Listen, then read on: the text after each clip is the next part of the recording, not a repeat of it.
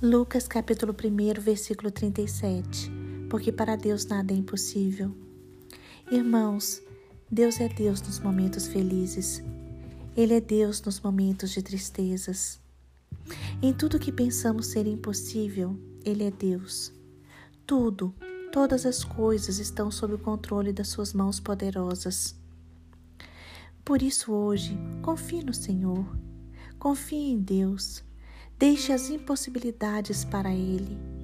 Entregue ao Senhor os problemas, as dores, as aflições, as preocupações.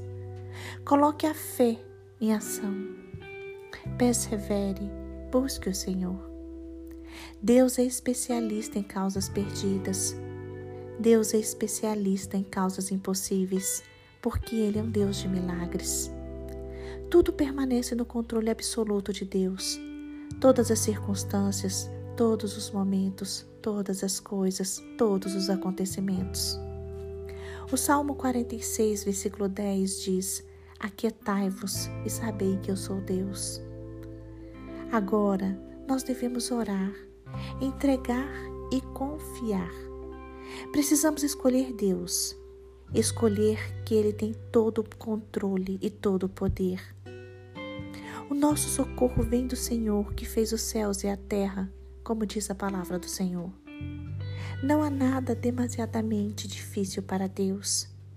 Por isso nós precisamos nos acalmar, nos aquietar e confiar no agir do Pai. Devemos levantar nossos olhos para o céu, para o alto, porque de lá vem o nosso socorro.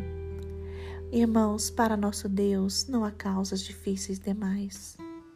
O nosso Senhor, o nosso Deus, pode mudar qualquer situação em nosso favor. Somente Ele pode nos ajudar. Deus muda histórias, Deus muda vidas.